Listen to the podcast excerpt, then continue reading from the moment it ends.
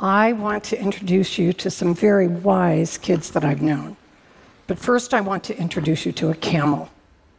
This is Cassie, a therapy camel, visiting one of our young patients in her room, which is pretty magical. A friend of mine raises camels at his ranch in the Santa Cruz Mountains. He has about eight of them, and he started 30 years ago because he thought horses were too mundane. John is an out of the box thinker, which explains why the two of us have been such good friends all of our lives. Over the years, I've convinced him to shuttle those sweet furry beasts up to hang out with our sick kids from time to time. Talking to John, I was surprised to learn that camels have an average life expectancy of 40 to 50 years. The life expectancy of many of the children with whom I work is less than a year. This is a picture of the George Mark Children's House, the first pediatric palliative respite care center to open in the United States. I founded it in 2004 after years of working as a psychologist on pediatric intensive care units, frustrated with the undignified deaths that so many children experienced and their families had to endure. As I sat with families whose children were at the end of their lives, I was acutely aware of our surroundings while the elevated train rumbled overhead on its track. Quite literally, the room reverberated with each passing train car. The lights on the ward were fluorescent and too bright. Monitors beeped, as did the elevator, noisily announcing its arrival. These families were experiencing some of the most excruciating moments of their lives, and I so wanted them to have a more peaceful place in which to say a last goodbye to their young daughters and sons. Surely, I thought, there must be a better spot than a hospital intensive care unit for children at the end of their lives. Our children's house is calm and nurturing. It's a place where families can stay together to enjoy quality time with their children, many of whom are there for respite stays, some with repeated visits over a span of many years. We call those kids our frequent flyers.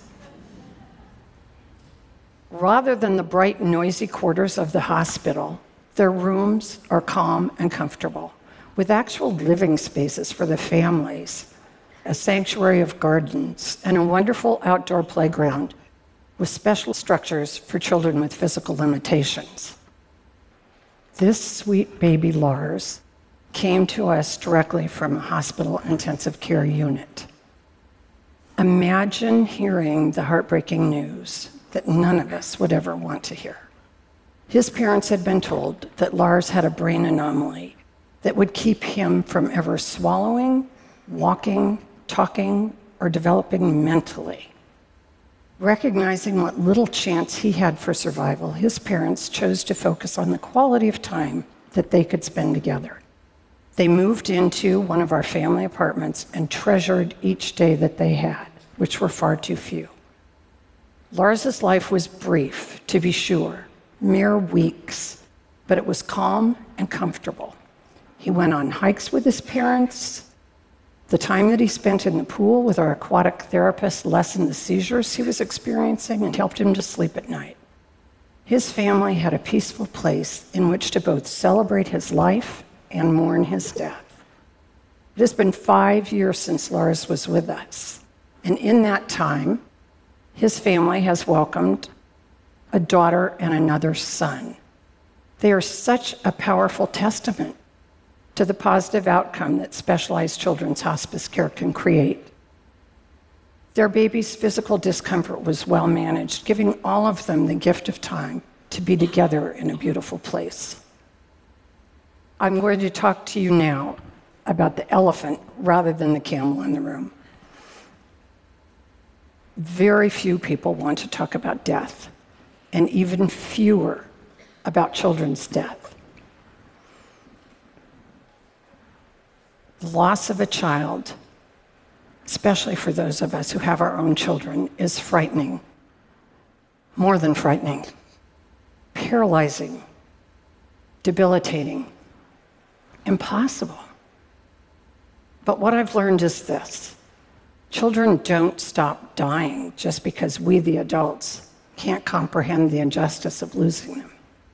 And what's more, if we can be brave enough to face the possibility of death, even among the most innocent, we gain an unparalleled kind of wisdom.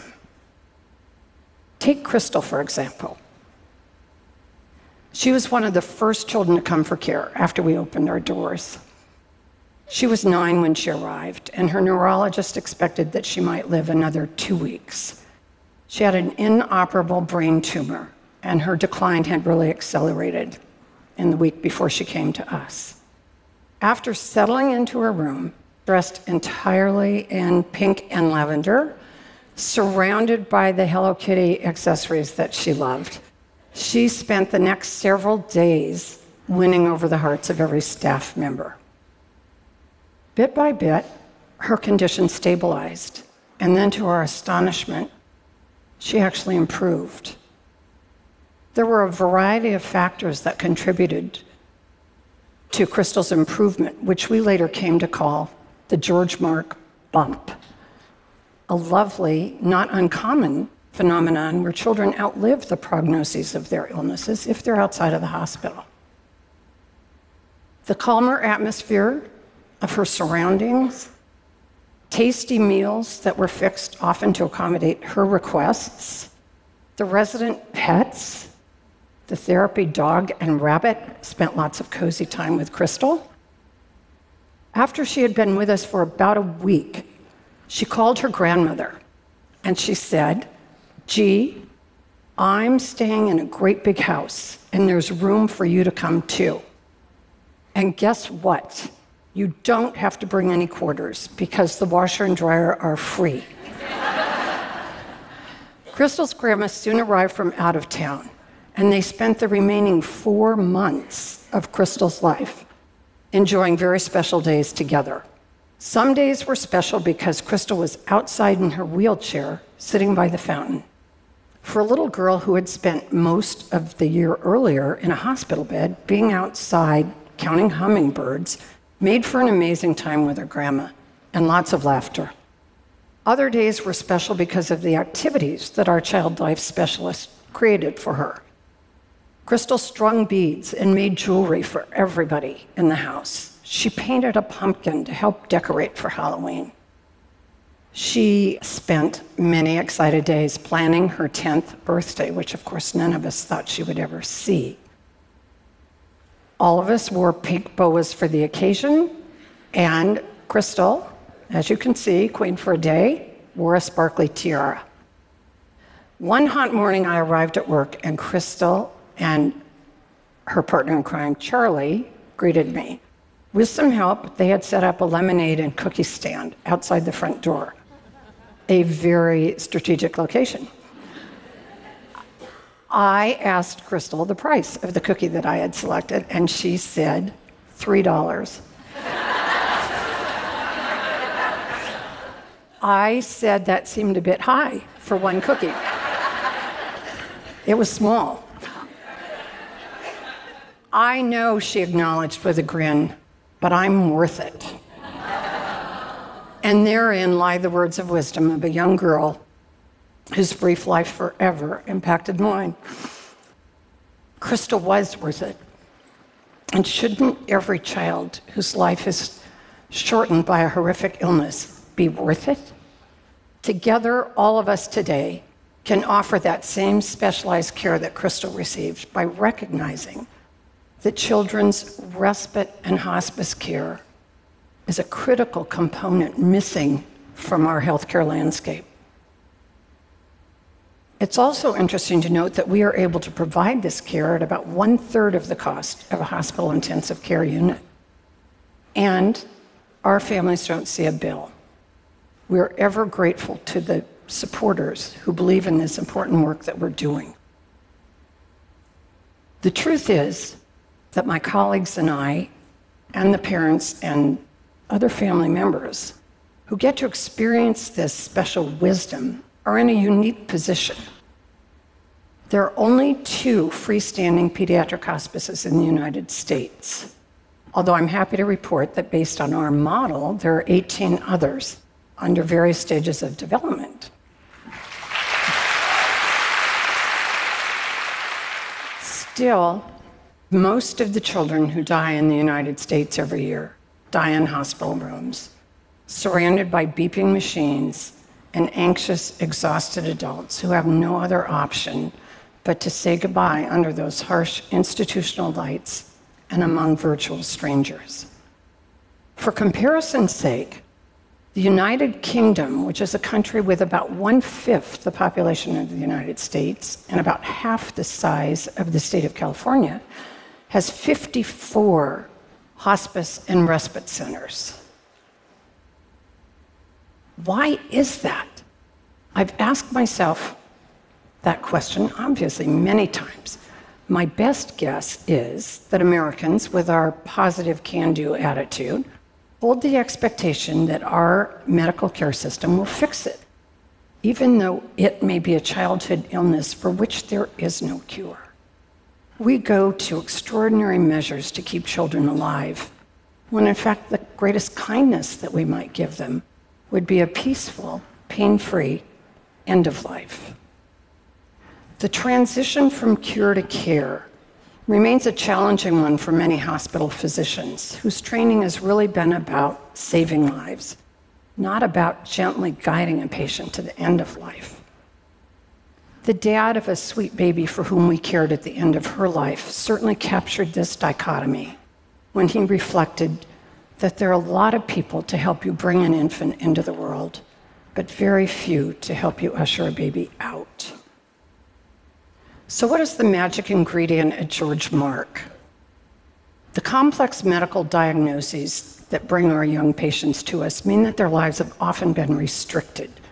Some to a hospital bed for long periods of time, others to wheelchairs, still others to intensive courses of chemotherapy or rehab.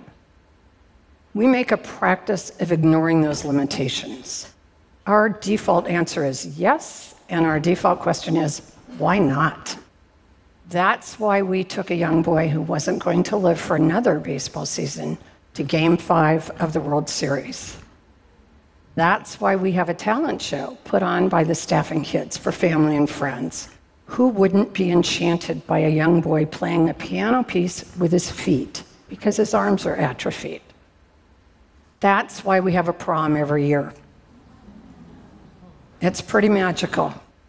We started the prom after hearing a dad lament that he would never pin a boutonniere on his son's tuxedo lapel. The weeks before the dance, the house is in a flurry, and I don't know who's more excited, the staff or the kids. the night of the event involves rides in vintage cars, a walk on a red carpet into the great room, a terrific DJ, and a photographer at the ready to capture pictures of these attendees and their families. At the end of the evening this year, one of our young, delightful teenage girls, Caitlin, said to her mom, That was the best night of my whole life. And that's just the point to capture the best days and nights, to abolish limitations, to have your default answer be yes and your default question be why not. Ultimately, life is too short, whether we live to be 85 years or just eight. Trust me. Better yet, trust Sam. It's not by pretending that death doesn't exist that we keep the people especially the little people that we love, safe. In the end, we can't control how long any of us lives. What we can control is how we spend our days, the spaces we create, the meaning and joy that we make. We cannot change the outcome, but we can change the journey. Isn't it time to recognize that children deserve nothing less than our most uncompromising bravery and our wildest imagination. Thank you.